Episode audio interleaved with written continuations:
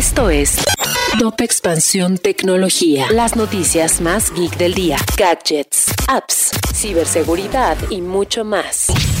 Hola, soy Fernando Guarneros y este viernes 14 de mayo te traigo las noticias tecno del día. Tecnología. Aunque los procesos de contratación dentro de las empresas parecen inmutables, el uso de inteligencia artificial para el análisis de datos puede contribuir a optimizar estos procedimientos y encontrar el mejor talento humano. Si quieres saber más del tema, consulta la nota que hicimos en expansión. Google anunció un apoyo de 33 millones de dólares en América Latina con el fin de apoyar a poblaciones vulnerables y pequeñas empresas de la región a sobreponerse a la pandemia de COVID-19. En México, la tecnológica invertirá 300 mil dólares para el fortalecimiento de programas de atención integral a la mala nutrición de niñas y niños. WhatsApp y Auronix, en colaboración con la Secretaría de Salud, presentaron el chatbot Armando Vacuno, el cual brinda información oficial sobre el proceso de vacunación contra COVID-19, así como recordatorios sobre la aplicación, qué hacer antes y después de vacunarse y otras medidas básicas para la prevención contra el coronavirus. Si quieres saber más sobre este y otras noticias, entra a